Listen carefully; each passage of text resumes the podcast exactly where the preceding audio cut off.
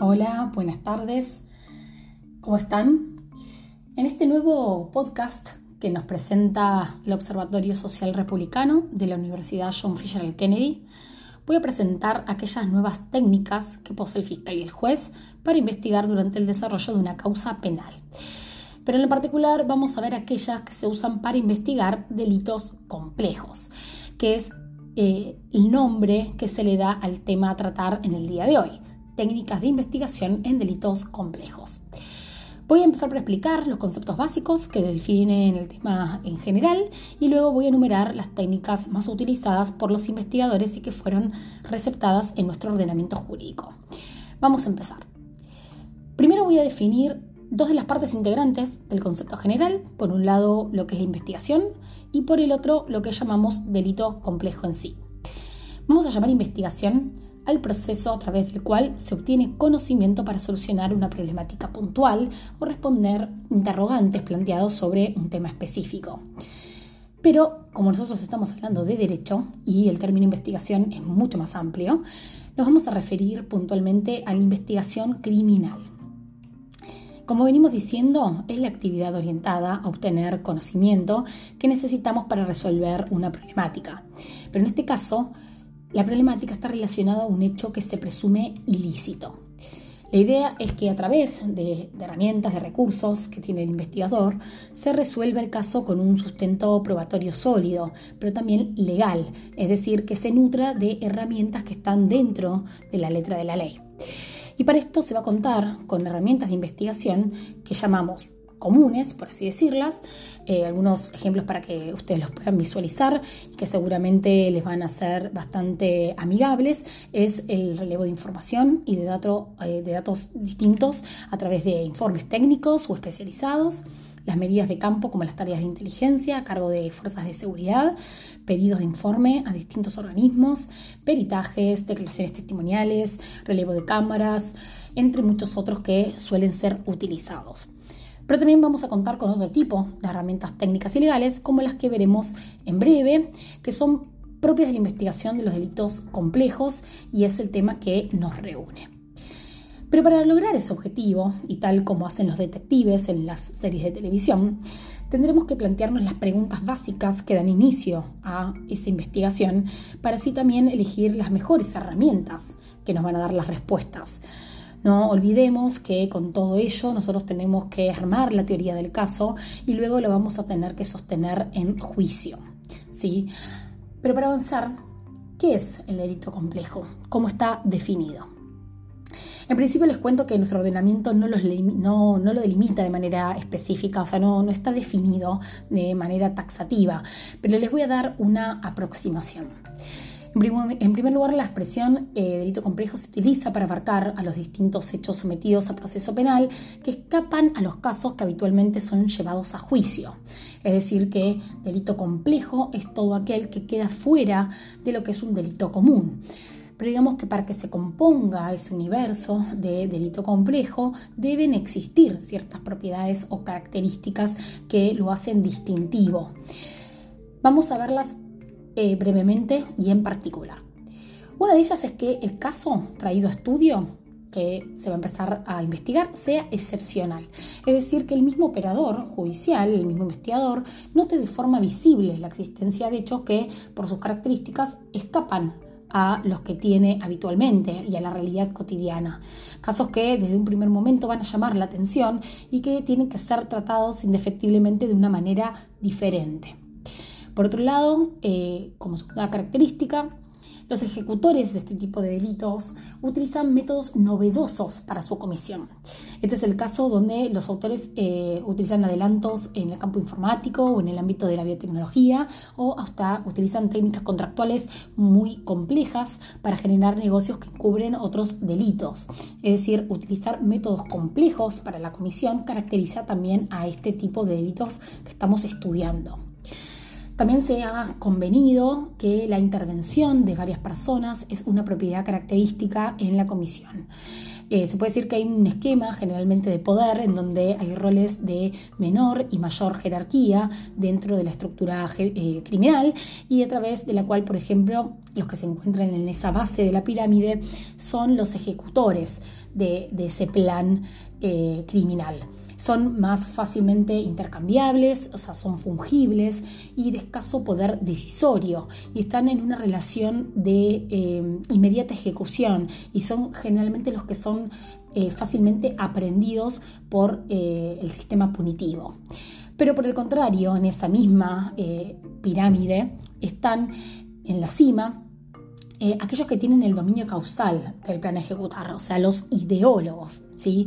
No ejecutan en sí, o sea, no están tan expuestos como los otros de menor eh, rango y se mantienen en un ámbito alejado del campo de acción, pero básicamente son los autores intelectuales de ese delito. Y por último, también la ausencia de huellas o rastros suficientes en la comisión o ejecución de ese plan también es un rasgo característico de este tipo de delitos. Eh, en, este, en, este, grupo de casos vamos a poder mencionar las maniobras de blanqueo de capitales, donde resulta muy difícil encontrar una relación de, causalidad entre el dinero proveniente de un ilícito y su aparición en el mercado legal. Y más que nada porque también eh, en, su, transcurso hay una gran cantidad de personas involucradas. Y también sería el caso donde el centro de ejecución de este tipo de actividad se encuentra diseminado en varias partes del mundo como puede ser también las redes eh, internacionales de pornografía infantil que se exhiben a través de Internet.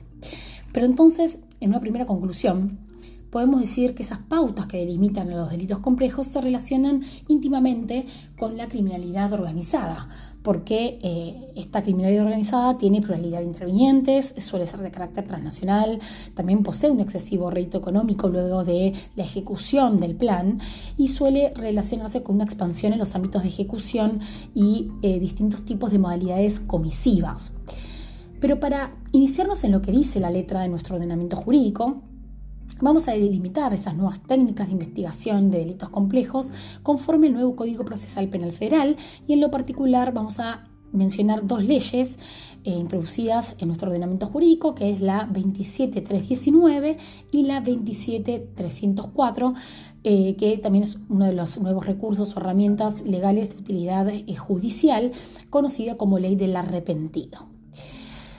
En primer lugar, el artículo 334 del nuevo Código Procesal Penal Federal da una pauta relacionada a los procedimientos complejos que van a tratar el tipo de delitos que están bajo análisis. O sea, no confundamos procedimiento complejo con delito complejo, pero sí me parece que nos va a dar una primera aproximación a que este tipo de delitos que venimos estudiando tienen que tener un tratamiento diferencial. ¿sí? En ese artículo se indica una especie de nuevo régimen de plazos que a pedido de las partes el juez va a poder autorizar en este tipo de casos en particular. Y acá voy a citar expresamente al artículo que dice que en los casos en que la recolección de la prueba o la realización del debate resultaren complejas en virtud de la cantidad o características de los hechos, el elevado número de imputados o víctimas o por tratarse de casos de delincuencia organizada o transnacional, los plazos de ese procedimiento, que habitualmente es común para delitos comunes, se va a poder ver extendido, por lo que una vez más el legislador distinguió a la comisión de uno y otro tipo de delitos dando ese tratamiento diferenciado o especial.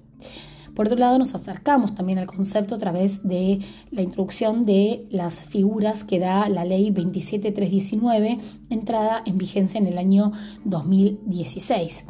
Allí, en su artículo 1, eh, habla del objeto que tiene la ley, que es brindar a las fuerzas policiales y de seguridad, al Ministerio Público Fiscal y al Poder Judicial de las herramientas y facultades necesarias para ser aplicadas a la investigación, prevención y lucha de los delitos complejos, regulando las figuras del agente encubierto, el agente revelador, el informante, la entrega vigilada y la prórroga de jurisdicción. Es decir, que con esa ley se enumera por primera vez las distintas herramientas que se habilitan a utilizar en los casos de criminalidad compleja. ¿Está bien? Estos delitos que menciona eh, en su articulado son, por ejemplo, aquellos relacionados al comercio de estupefacientes, los delitos aduaneros, los delitos contra la integridad sexual en todos sus tipos, el secuestro extorsivo, la privación ilegal de la libertad, la trata de personas, los delitos cometidos por asociaciones ilícitas y aquellos también de orden económico, como pueden ser el lavado de, de activos, entre otros. ¿sí? Pero bueno, como venimos diciendo, tanto en el Código Procesal eh, Penal Federal como en esta ley, se establecieron herramientas y facultades concretas para la persecución de estos delitos. Entre ellos, eh, en primer lugar, se eh, destacó el agente revelador y el agente encubierto, que en sus inicios estuvieron eh, reservados exclusivamente para los casos de narcotráfico, pero luego el legislador amplió su ámbito de aplicación. Vamos a ver eh, uno por uno los que están enumerados en la ley y en el Código Procesal Penal Federal. Por un lado tenemos el agente encubierto.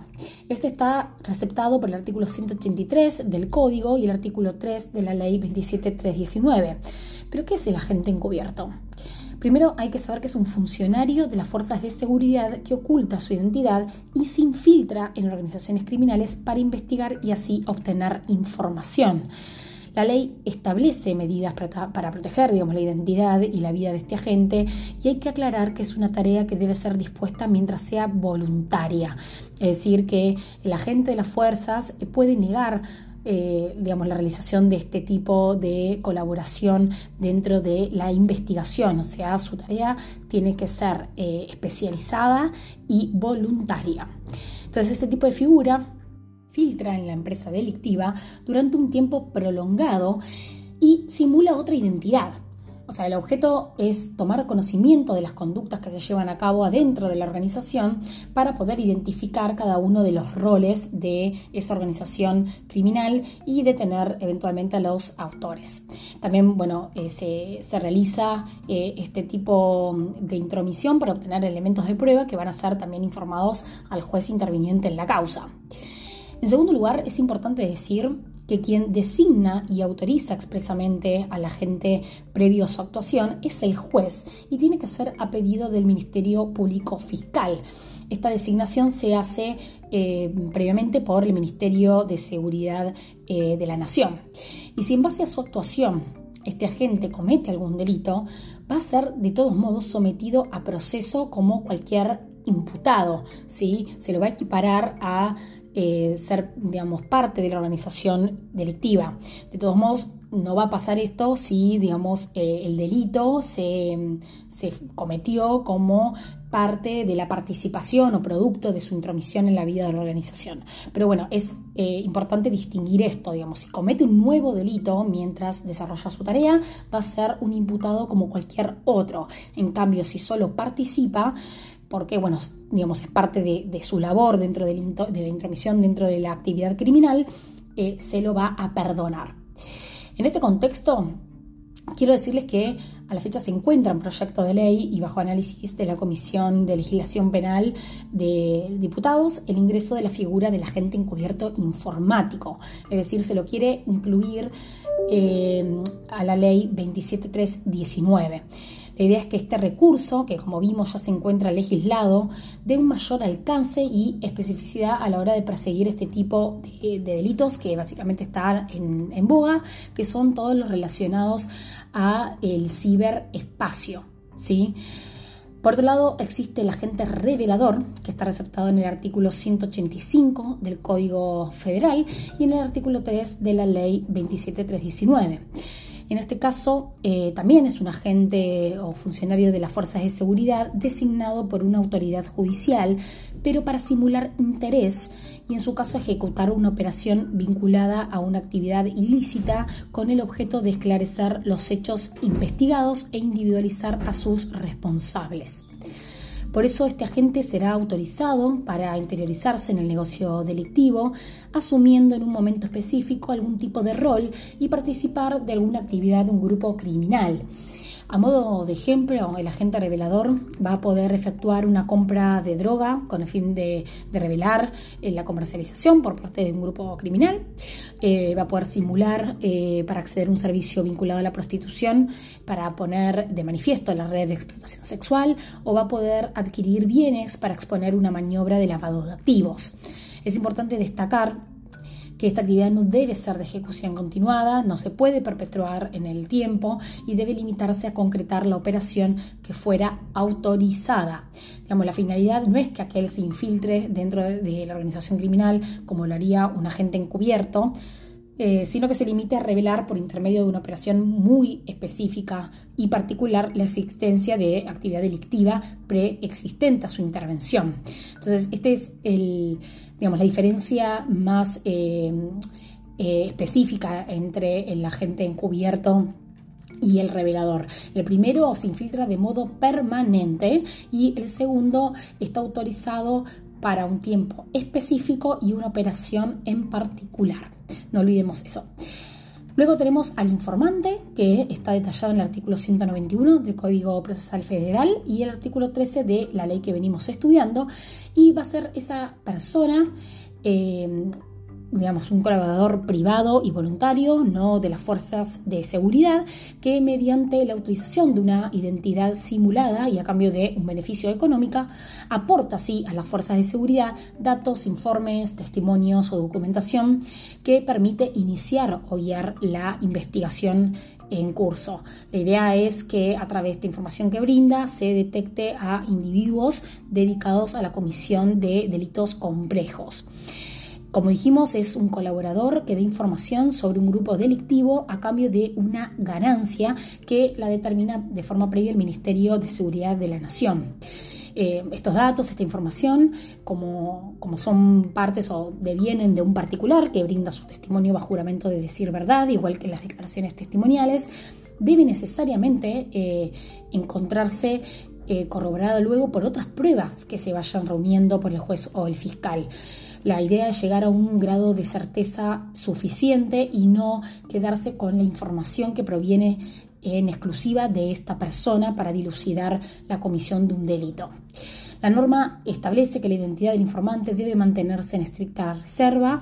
Obviamente que esto ha traído ciertos cuestionamientos de índole constitucional por eh, parte de la defensa, por la afectación al derecho de defensa y la imposibilidad de control de legalidad de la prueba pero básicamente el Estado opta por priorizar la necesidad de anonimato eh, frente a, los potenciales riesgos eh, de, vida o integridad física del informante y la, familia. Básicamente lo que dicen es que eh, son, digamos, todo esto implica una coordinación de esfuerzos para desentrañar un delito organizado, digamos, que se pondera frente a los planteos que pueda hacer la defensa. Todo lo relacionado a la contrapresión económica lo regula el Ministerio de Seguridad de la Nación, como dijimos. Y habiendo visto estos tres institutos que se pueden utilizar en la investigación de estos delitos complejos, hay que decir que se reglamentan en lo particular, digamos, en todo lo que tiene que ver con su instrumentación o implementación, por la resolución 917E del 2017 de eh, aquel ministerio, aquí, que invito digamos, a que lean para para que puedan adentrarse más y en más detalle. A fin de continuar, nos quedan solamente dos figuras que están detalladas en la ley y es la entrega vigilada y la prórroga de jurisdicción. Por un lado, la entrega vigilada está normada en el artículo 193 del Código y en el artículo 15 de la ley bajo estudio y consiste en la autorización del juez para postergar o demorar la detención de personas o el secuestro de algunos bienes cuando eh, se estime que la ejecución inmediata de estas medidas pudiera corromper el éxito de la investigación que se encuentra en curso. Entonces, en cambio de eh, atacar en ese momento para, digamos, para ir secuestrar eh, ciertos objetos eh, producto de un ilícito, se eh, demora, o sea, la, entrega, digamos, de eso que ya se sabe, ya se está conociendo que está sucediendo, con la finalidad de poder eh, identificar a las a superiores de la cadena delictiva y recabar más pruebas. ¿sí? Igual de todos modos, esto siempre y cuando el, objeto, el, digamos, el Estado interveniente, digamos que está desde donde, por ejemplo, entra o sale un, camión eh, con cargamento de elementos ilícitos, también se encuentre vigilando la operativa. Digamos, esto no, no es... Eh, digamos, una herramienta que se utiliza de manera unilateral. Eh, esto tiene que implicar una comunicación entre estados. De todos modos, el juez va a poder suspender esa entrega vigilada en cualquier momento si la situación se llega a complicar. Para su aplicación, la norma exige el pedido eh, del Ministerio Público Fiscal. Y por último, tenemos a la prórroga de jurisdicción que solamente se contempla en el artículo 18 de la ley 27319, no así en el Código Procesal Penal Federal, implica que cuando eh, está en peligro eh, la, la, víctima o cuando la demora en el procedimiento que se va a llevar a cabo pueda comprometer el éxito de la investigación, el juez y el fiscal de la causa van a poder actuar en una jurisdicción territorial que no sea la suya. De todos modos, hay que aclarar que este instituto no se extiende a otros países, o sea, que no es que la jurisdicción que no sea la suya va a implicar que se pueda eh, operar en un eh, país limítrofe o internacional, eh, porque para este tipo de casos hay otras herramientas de colaboración y asistencia internacional que pueden ayudar a la investigación, como pueden ser los exhortos. ¿sí? Pero bueno, ahora bien, algunas de estas figuras, más allá del ordenamiento eh, local, ya habían sido receptadas por convenciones internacionales eh, y por ende incluidas en nuestro país con las leyes que las aprobaban. Vamos a mencionar algunos casos. Primero tenemos la Convención de Viena de 1988 y la de Palermo del año 2000, en donde se habló eh, de lo que eh, vimos como entrega vigilada. Después la Convención de las Naciones Unidas en Mérida, que se hizo contra la corrupción, se eh, amplió digamos, el concepto a, a delimitar y no solo la entrega vigilada, sino también a otras técnicas de investigación como la vigilancia electrónica y las operaciones encubiertas. Y por último, la Convención Internacional contra la Delincuencia Organizada Transnacional, aprobada en el año 2002, especificó en su artículo 26 las medidas para intensificar la cooperación con las autoridades. Allí se delinearon las primeras herramientas de cooperación en caso de personas que estuvieran participando o hubieran participado de los delitos que estaban siendo investigados. Es decir, fue el primer acercamiento a lo que luego fue para nuestro texto legal la ley del arrepentido y que vamos a ver a continuación. Avancemos con esta última figura que mencionamos al principio del podcast.